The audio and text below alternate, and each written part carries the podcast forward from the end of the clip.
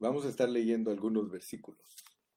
Quiero leer varios versículos para que meditemos en ellos y que entendamos el propósito de Dios. Vamos a ir al primer versículo, Mateo 16, 27.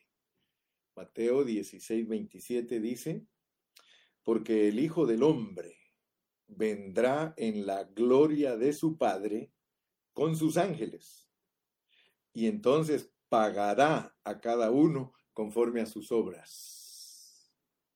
Entonces yo quiero que tú veas que la venida de Cristo es una o un asunto muy importante para nosotros los cristianos, porque aquí no dice, porque el Hijo del Hombre vendrá en la gloria de su Padre con sus ángeles y entonces se llevará a todos al cielo. ¿Verdad que no? Aquí dice, porque el Hijo del Hombre vendrá en la gloria de su Padre con sus ángeles y entonces pagará a cada uno conforme a sus obras. Usted ahí me podría decir a mí, hermano Carrillo, y, y no que no es por obras. Ah, entonces se da cuenta usted que Mateo no habla de la salvación. Mateo habla de los siervos. Mateo habla de los siervos. Mateo es un evangelio para entender que todo siervo hereda el reino. Marcos también eso es un libro para los siervos. Pero aquí en Mateo se nos habla de la manifestación del reino, de que cuando Cristo venga se manifiesta lo que somos. Me, explico, ¿verdad? Entonces, gracias a Dios porque estamos estudiando. Vamos a leer otro versículo. Segunda de Corintios. Les dije que voy a leer varios y después nos vamos a poner a platicar. Vamos a Segunda de Corintios, capítulo 5. Segunda de Corintios capítulo 5 y versículos 9 y 10. Por tanto, procuramos también, o ausentes o presentes, serle agradables, porque es necesario que todos nosotros comparezcamos ante el tribunal de Cristo para que cada uno viva según lo que haya hecho mientras estaba en el cuerpo, sea bueno o sea malo.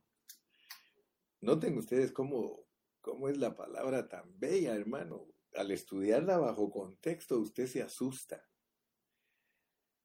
Por tanto, procuramos también ausentes o presentes serle agradables. O sea que Dios trata con nosotros ausentes o presentes. O sea que, ¿qué quiere decir ausente? Estar en este cuerpo, en este cuerpo de carne, ausentes de la presencia de Dios. Pero si nos morimos de este cuerpo físico, nosotros estamos presentes con el Señor, esperando la resurrección. Por eso me, me entristece a mí, pues, cuando los hermanitos y a veces hermanos que caminan con nosotros. Hoy partió mi mamá al cielo. Hoy partió mi hijo al cielo. Estás engañado. Ninguno al morirse se va al cielo. Ninguno. La Biblia no se contradice, hermano. Que cuando se me muere mi cuerpo lo sepultan en la tierra y se vuelve polvo y allí espera de los muertos. Ahora, estar presentes con Dios es estar fuera de este cuerpo, en la esfera espiritual. Eso es estar presentes en esa esfera. No es algo absoluto, es algo relativo. Lo absoluto es cuando tú resucites y que te presentes delante de Cristo para que te juzgue. Eso es lo absoluto. Ok. Primera de Corintios 4.5. Primera de Corintios 4.5. Primera de Corintios 4, 5 dice, así que no juzguéis nada antes de tiempo, hasta que venga el Señor, el cual aclarará también lo oculto de las tinieblas y manifestará las intenciones de los corazones. Y entonces cada uno recibirá su alabanza de Dios. Aleluya. Leamos también ahí mismo en 1 Corintios capítulo 3, versículos 12 al 15. Capítulo 3, 12 al 15.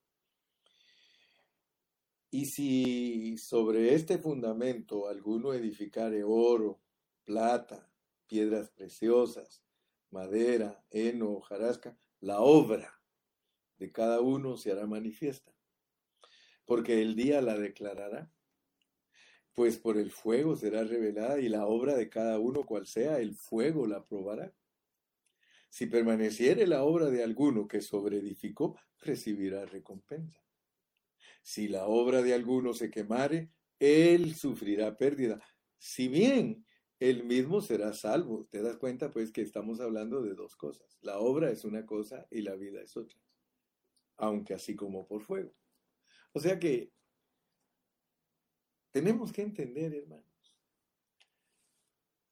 Lástima que no tengo inyecciones para poner inyecciones. Yo quisiera poner inyecciones en los hermanos.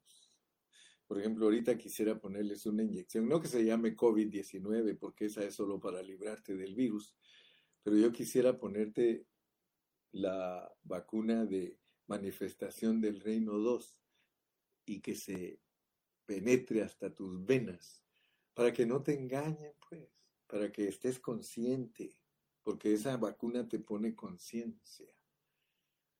Lo peor que nos puede pasar a nosotros los cristianos es andar borrachos, drogados, dormidos. Despierta, despierta a la realidad, a la sobriedad. Despiértate, que no te engañe nadie. Oh, aleluya. Qué tremendo, hermano. Si la obra de alguno se quemare, él sufrirá pérdida. Es salvo. Aquí dice, si bien él mismo es salvo. La salvación, hermano, es un regalo de Dios. Es porque te escogió y te predestinó que se te grave, que te penetre.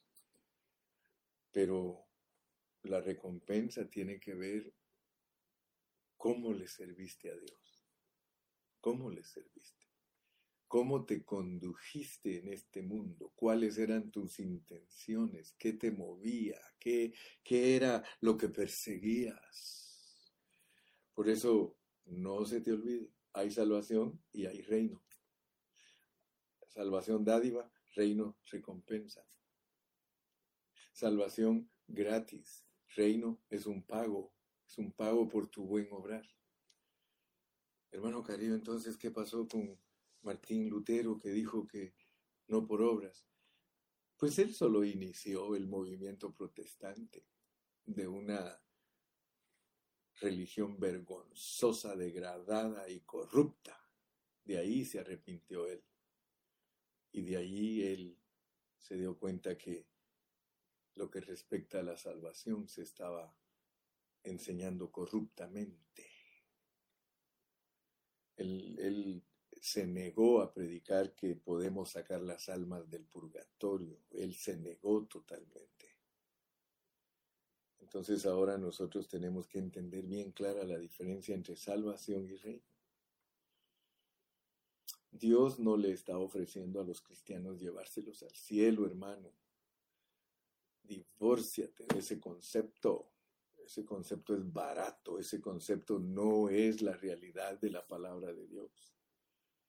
La palabra de Dios es que Dios viene, Cristo regresará muy pronto para juzgarnos, para que se manifieste lo que realmente cada uno de nosotros es si es realidad, si es apariencia. Solo eso nos podemos manifestar. O, eh, o, somos la realidad o somos apariencia. Aunque gracias a Dios la apariencia ya la vimos, son los mundanos, son los religiosos mundanos. Ellos son apariencia. Pero la realidad tiene pérdida también si no se vivió vivió su apariencia, pues para eso estaba predestinado, pero nosotros no fuimos predestinados para vivir una apariencia. Nosotros fuimos predestinados para vivir la vida de Cristo. Leamos otro versículo. Allí mismo en 1 Corintios 9, leamos del 24 al 27. 24 al 27. ¿No sabéis que los que corren en el estadio, todos a la verdad corren, pero uno solo se lleva el premio? Corred de tal manera que lo obtengáis. Todo aquel que lucha, de todo se abstiene. Ellos, a la verdad, para recibir una corona corruptible, pero nosotros una incorruptible.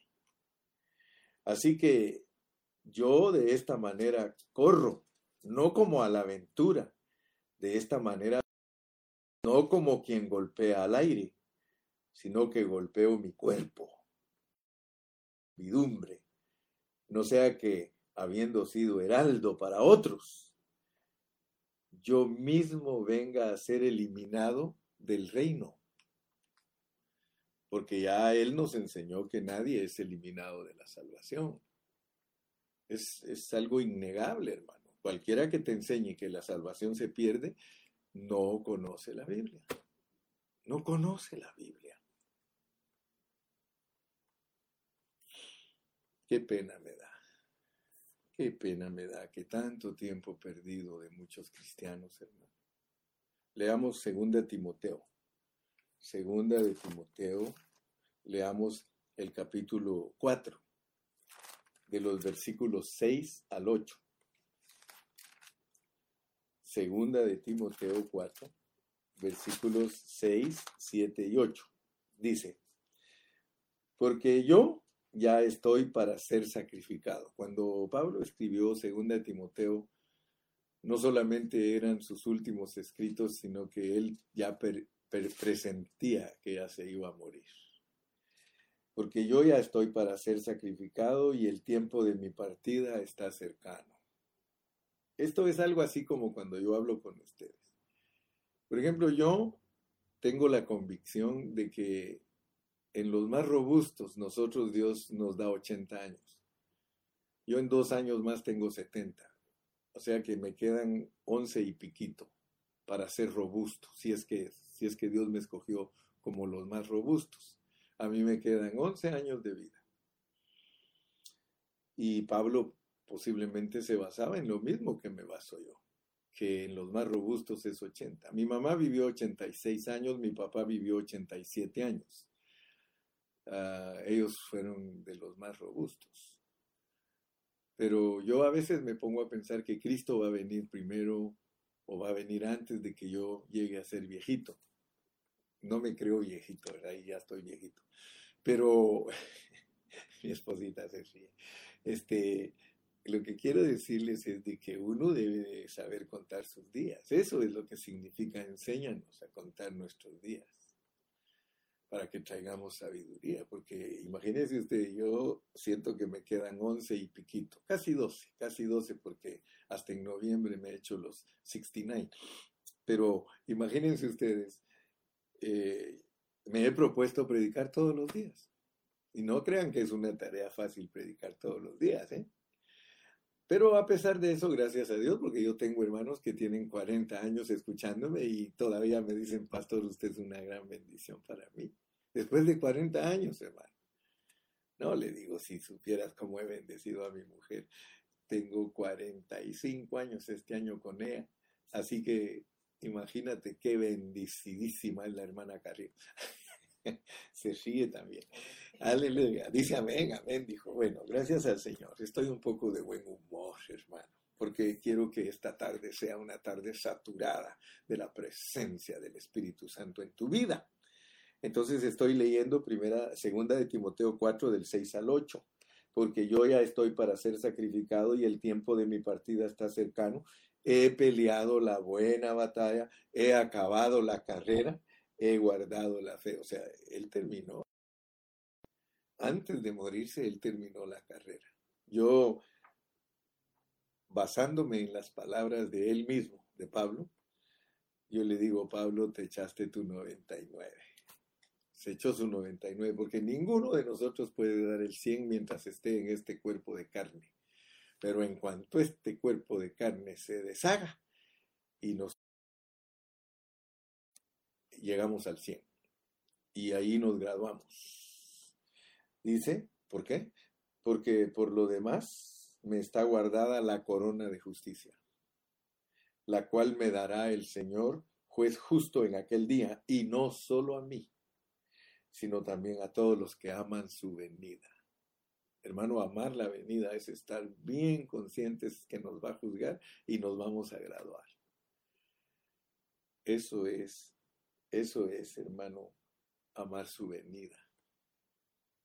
Leamos todavía otros dos versículos. Primera de Pedro 5.4. Primera de Pedro 5.4. Dice, y cuando aparezca el príncipe de los pastores, cuando aparezca mi príncipe, el principal de los pastores, el number one, cuando aparezca el príncipe de los pastores, vosotros recibiréis la corona incorruptible de gloria. ¡Wow! Y por último, Apocalipsis 22, 12. Apocalipsis 22, 12. He aquí yo vengo pronto y mi galardón conmigo para recompensar a cada uno según su obra. Entonces ya pues sácate ese evangelio de que solo explica la primera parte de que no es por obras para que nadie se gloríe. Debes de entender que que no es por obras, es la salvación de tu espíritu. Porque Dios salva tu espíritu, en Él te regenera. Dios transforma y santifica tu alma y glorifica tu cuerpo en resurrección. Eso se llama una salvación tan grande. Aleluya. Muy bien. Me quedan unos minutitos todavía. Todos estos versículos que leímos ahorita se relacionan con tres cosas. La segunda venida del Señor Jesucristo, la manifestación de su reino y el asunto de recibir recompensa o castigo. Ay, ay, ay. Ay, ay, ay. Hermano Carrillo, ¿no será eso otro evangelio? Porque yo siempre fui enseñado, hermano, que entregando mi vida a Cristo se me acabarían todos mis problemas. Mira, cuando uno no es humilde, uno blasfema. Yo he oído blasfemias de hermanos. Y te vuelvo a repetir, ¿qué es blasfemia? Es decir lo contrario que dice Dios. Eso es blasfemia. Si enseñas otras cosas, eso es blasfemar. Pablo mismo dice en el contexto que los que enseñaron otras cosas los entregó a Satanás para que aprendan a no blasfemar. Ay, Señor Jesús, ayúdanos porque nosotros hablamos y el que habla sin pecar es perfecto. En el hablar está el pecar. Cuando nosotros no declaramos bien las cosas podemos ser blasfemos. Y nosotros tenemos que entender que aún siendo cristianos genuinos, vírgenes, siervos, podemos tener pérdida. Nosotros podemos tener pérdida de no ir a las bodas, no ir a la fiesta y también tener perder el gozo del Señor en su manifestación y quedarnos presos en el lloro y el crujir de dientes o comprando aceite. Fíjate que por un lado el mal servicio de nosotros nos el Señor porque uno puede entrar al gozo del Señor en la resurrección. pero también puede ir al lloro y el crujir de dientes. Entonces quiere decir que hay dos alternativas para el servicio y dos alternativas para la vida de cristianos. Si nosotros no somos los que multiplican el aceite, si no dejamos que Cristo se extienda hasta nuestro intelecto, sentimiento y voluntad, que es poseer nuestro corazón, entonces nosotros no vamos a poder participar de la boda. Y no creas que eso es liviano, porque aquí dice que se van a crujir los dientes y que va a haber mucho lloro, mucha tristeza. ¿Te acuerdas de Saúl, verdad? Que él vendió su primogenitura por un plato de lentejas, lo cual es una figura para mostrar el poco interés de muchos respecto a su salvación. Y que después la procuró con lágrimas y que ya no la pudo obtener. ¿Por qué? Porque se fue al lloro y al crujir de dientes. Desafortunadamente, hermano, muchos de nosotros tenemos conceptos de acuerdo a nuestra enseñanza tradicional evangélica, como decía un pastor de antaño, bendita tradición religiosa que nos ha perdido en conceptos, hermano. Muy pocos creyentes, hermano, gozan y, muy pocos han gozado la pureza de las escrituras, hermano. Yo le doy gracias a mi Señor, hermano, que en su misericordia me ha metido a mí en una dimensión diferente donde voy en contra de la corriente. Pero yo me siento muy contento. Solo imagínese usted cómo me siento yo, hermano, de que Dios me haya puesto a nadar en contra de la corriente, donde los hermanos lo abandonan a uno, donde los pastores lo abandonan a uno. Eso es tremendo, hermano pero yo lo sufro con gozo. No me causa molestia, porque llevo en mi cuerpo las marcas de Jesús. Muy bien, entonces mientras uh, muchos cristianos hablan de la segunda venida de Cristo y todo lo concerniente al reino, ellos mismos, ellos mismos, hermano, no pueden concebir ni pueden entender que pueden sufrir pérdida.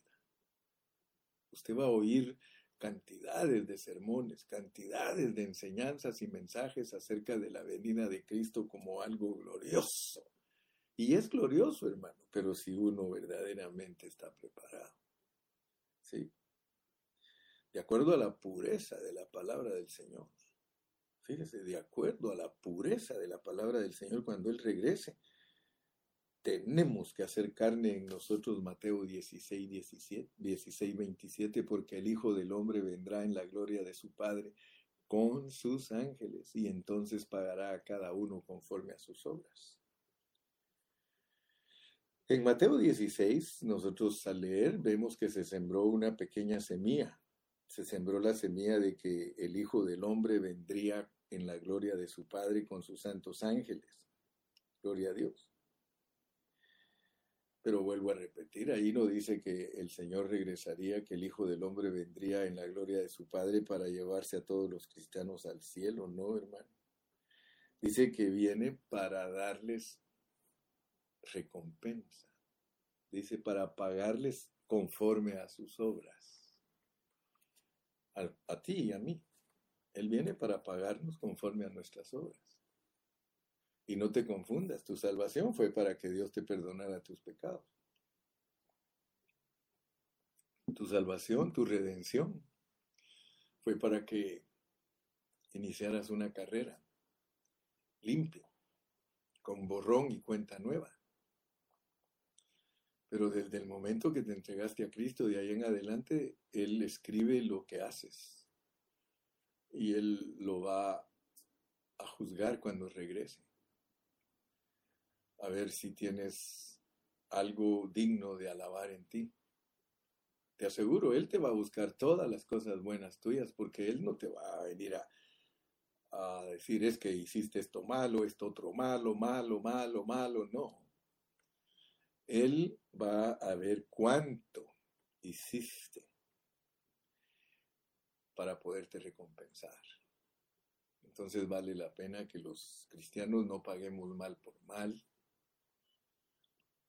ni mal por bien, perdón, ni, ni mal por mal, ni pagar mal, sino pagar bien por mal.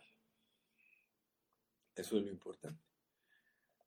Ahora, para muchos saben, ustedes saben, para muchos cristianos, ¿cuál es la recompensa? Una casita en el cielo. Los pobres hermanitos, como nunca han podido comprar una casa, especialmente aquí en Estados Unidos, que cómo cuesta comprar una casa, hermano. 30 años hay que pagar. Y algunos no, no tienen casa aquí en la tierra, porque no han podido tener los medios económicos para obtenerla. Entonces se esperanzan, dice, pero sí voy a tener una en el cielo. Y ya vio que hasta cantitos bien bonitos, aunque en vida no tengo riqueza. Y hasta con qué tristeza lo cantan. Sé que allá en la gloria tengo mi mansión más allá del sol, más allá del sol.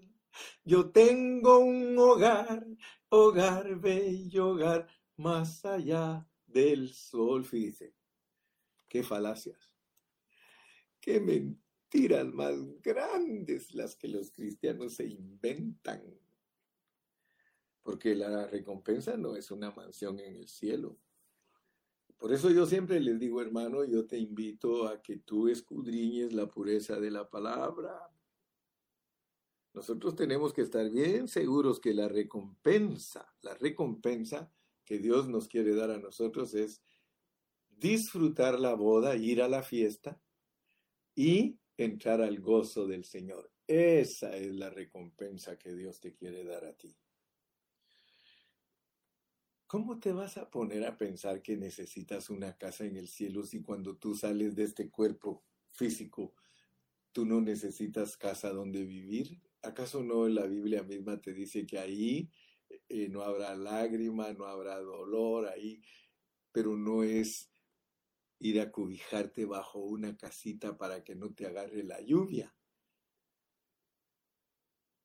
¿Quieres la, ¿Quieres la pureza de la palabra? La pureza de la palabra es que la meta de Dios es hacerte a ti la morada eterna de Él. Tú no necesitas casa, hermano. Tú no eres homeless. El él mismo lo dijo, que el Hijo del Hombre no tenía dónde recostar su cabeza ni dónde pasar las inclemencias del tiempo. Por eso dijo, las zorras tienen guaridas y las aves sus nidos, pero el Hijo del Hombre no tiene.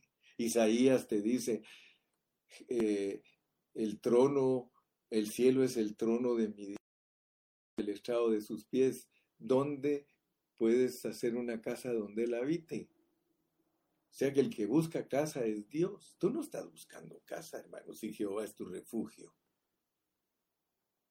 si Él es tu abrigo, el que habita al abrigo del Altísimo morará bajo la sombra del Omnipotente. Mira, Él es el que está buscando casa y quiere hacerte a ti su casa, su casa, donde sentirse el cómodo. Entonces yo quiero que tú veas que la recompensa, la recompensa es ir a la boda y gobernar las naciones. Eso es entrar al gozo del Señor, gobernar las naciones. Ahora mi pregunta es, cuando Cristo regrese, ¿estás seguro que te va a recompensar? ¿Estás contento con la venida de Cristo? ¿Eres tú lo que dice la palabra de Dios a los que aman su venida? ¿Sí? ¿Vives temerosamente en esta tierra esperando tu recompensa? ¿O vives descuidadamente vives como te vuelvo a repetir, y es que tengo en mi pensamiento a todos esos hermanos flojos que no se conectan y no estudian la Biblia, porque este es el servicio. Este es el servicio. Muchos no saben qué es lo que Dios le está pidiendo. Ellos creen que Dios les está pidiendo cosas que los hagan sudar. No. El servicio de Dios es disfrutar haciendo las cosas que son para Dios. Oh, yo miro que hay unos hermanitos tan lindos, hermano, en la obra de Dios.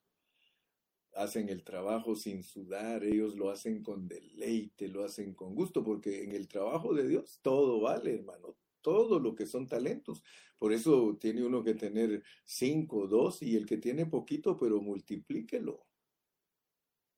Pero esto es tremendo, hermano. Nosotros tenemos que pedirle al Señor que nos ayude. Leamos ahora el siguiente versículo que leímos, que es Segunda de Corintios 5. Segunda de Corintios 5, versículos 9 y 10. Les dije que íbamos a leer, los versículos y, y después íbamos a estar platicando. Segunda de Corintios capítulo 5, versículos 9 y 10.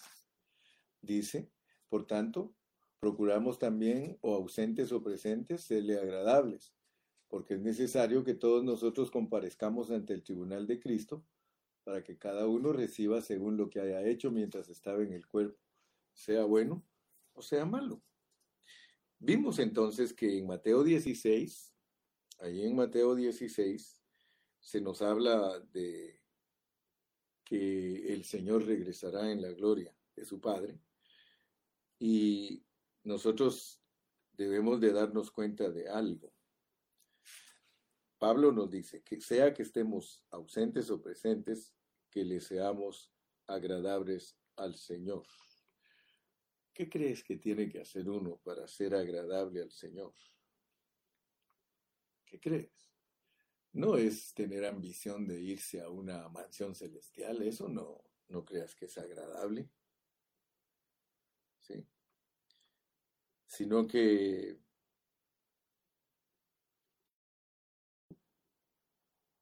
experimentes la venida de Cristo, tengas algo que ofrecerle. Pareciera paradójico, ¿verdad? Lo que estoy hablando, porque muchos creen que la recompensa que Dios les va a dar es una mansión.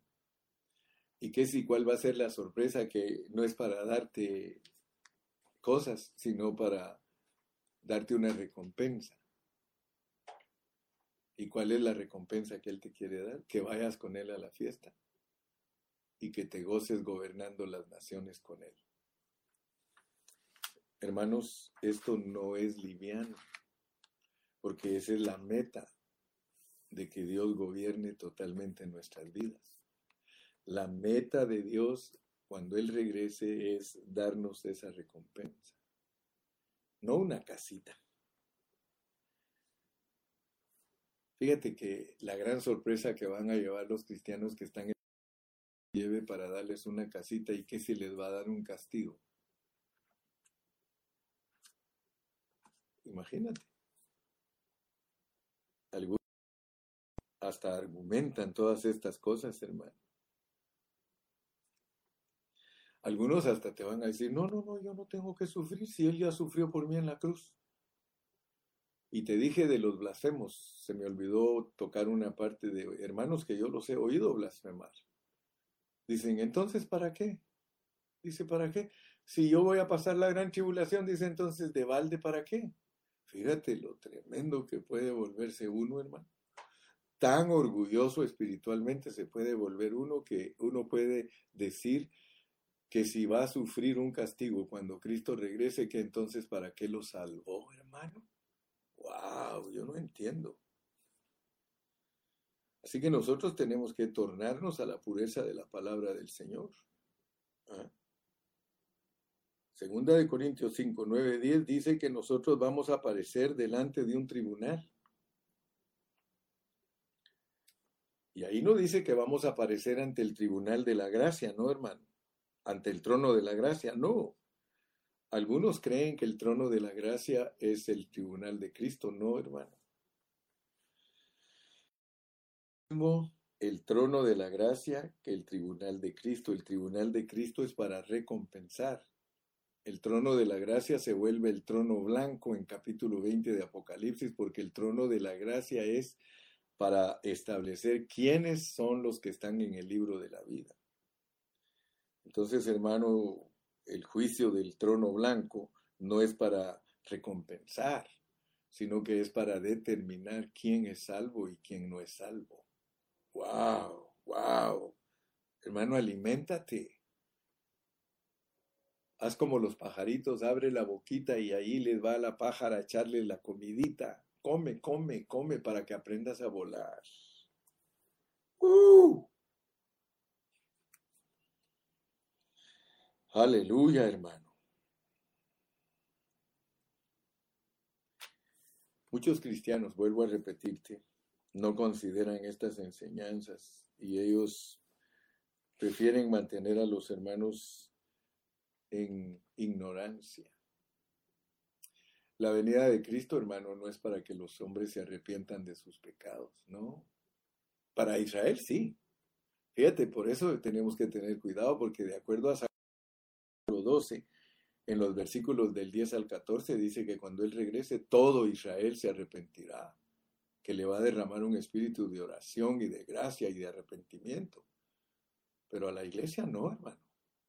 A la iglesia se le acabó su, su, amnistía. Cuando Cristo regrese, la iglesia no puede venir de que la pareja, perdóname, Señor. No, no, no. Es un tribunal. Es presentarnos a la corte. En cambio, para Israel, diferente. Para Israel sí, porque le va a dar su chanza. La que ya tuvimos nosotros por dos mil años, se la va a dar él por mil años a Israel. Oh, gloria a Dios. Pasemos a Primera de Corintios. Primera de Corintios 3, versículos del 12 al 15. Primera de Corintios 3, del 12 al 15 dice, y sobre y si sobre este fundamento alguno edificare oro, plata, piedras preciosas, madera, heno, hojarasca, la obra de cada uno se hará manifiesta, porque el día la declarará, pues por el fuego será revelada, y la obra de cada uno, cual sea, el fuego la probará. Si permaneciere la obra de alguno que sobre edificó, recibirá recompensa. Alguno se quemare, él sufrirá pérdida. Si bien, él mismo será salvo, aunque así como por fuego. Entonces, estos versículos nos dicen muy claramente, nos dice que vamos a ser probados por fuego. Mm. Si nosotros edificamos oro, fíjese qué tremendo para nosotros los pastores, porque muchos pastores van a sufrir pérdida de ministerios grandes, hermano. Ministerios megas van a sufrir pérdida. Porque cuando el Señor les pregunte, el Señor les va a decir, ¿edificaste oro? ¿Edificaste plata? ¿Edificaste piedras preciosas? Yo le doy gracias a Dios, hermano. Porque yo he edificado oro, plata y piedras preciosas. Mi predicación ha sido para que los hermanos sean transformados. Miles de hermanos han sido transformados porque les hemos ministrado la palabra en su pureza. No es heno, madera y hojarasca nuestra palabra. Sin embargo, muchos hermanos enseñan cosas distintas, tienen el cuerpo de Cristo partido.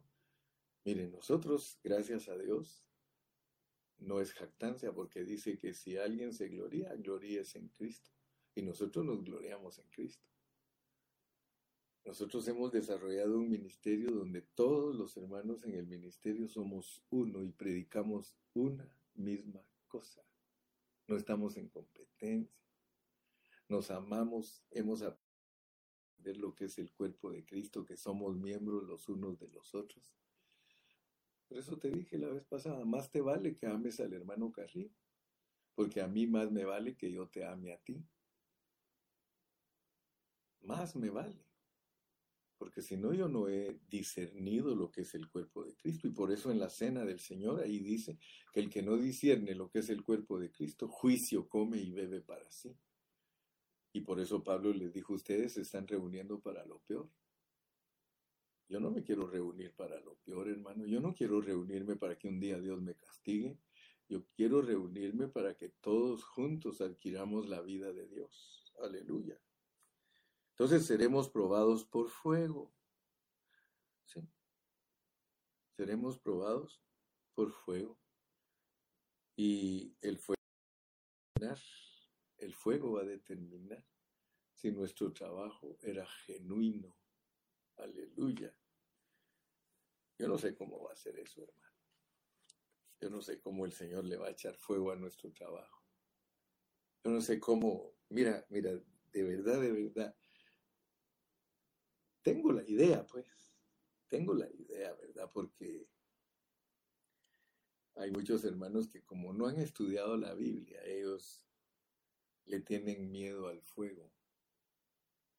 O sea, pues le tienen miedo al infierno. Aun cuando la Biblia dice que las puertas del Hades no prevalecerán contra ella, le tienen miedo al fuego. Hermano, Hades es infierno, hermano. Y cuando nosotros nos morimos ahí, nos vamos a esperar que el Señor produzca la resurrección. Pero lo tremendo, hermano, es de que de acuerdo a la parábola de las diez vírgenes, de ahí se define quién sale a la boda y quién va al gozo del Señor. Pero ustedes saben que las vírgenes que no tenían suficiente aceite, ellas no pudieron salir, las mandaron a comprar aceite.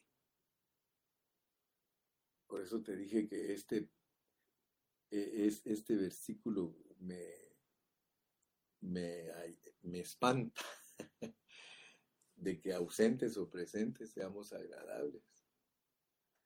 Quiere decir que Dios nos pastorea más allá de la muerte, hermano.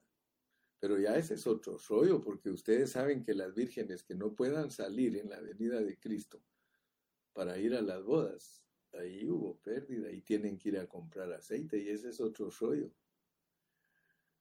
Y luego los de los talentos, al presentarse delante del Señor, eh, los de cinco y de dos entran al gozo del Señor, pero los de uno no entran al gozo del Señor. Ese es otro rollo también. Oh Señor Jesús, ayúdanos. Pasémonos a Primera de Corintios 9. Primera de Corintios 9, versículos 24 y 27. Del 24 al 27 dice, ¿no sabéis que los que corren en el estadio, todos a la verdad corren, pero uno solo se lleva el premio? Corred de tal manera que lo obtengáis.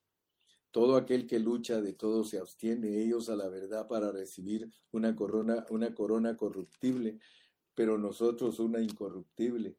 Así que yo de esta manera corro, no como a la aventura, de esta manera peleo, no como quien golpea al aire, sino que golpeo mi cuerpo y lo pongo en servidumbre, no sea que habiendo sido heraldo para otros, yo mismo venga a ser eliminado del reino.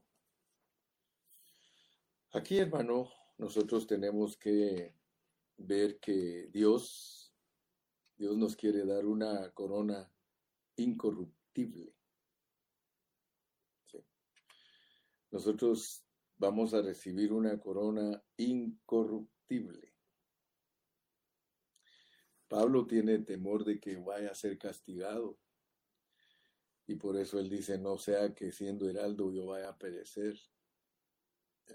Aunque no está hablando de perecer, de no, de no ser salvo, sino que está hablando de no recibir la corona. La corona es el reinado, hermanos. Así que después de ser salvos, nosotros tenemos que correr una carrera correcta y tenemos que pelear la buena batalla de la fe. Para eso estudiamos Efesios, para eso efesenciamos, para ser los que muestran la excelencia de Cristo a través de ellos, hermano, venciendo al diablo. Aleluya.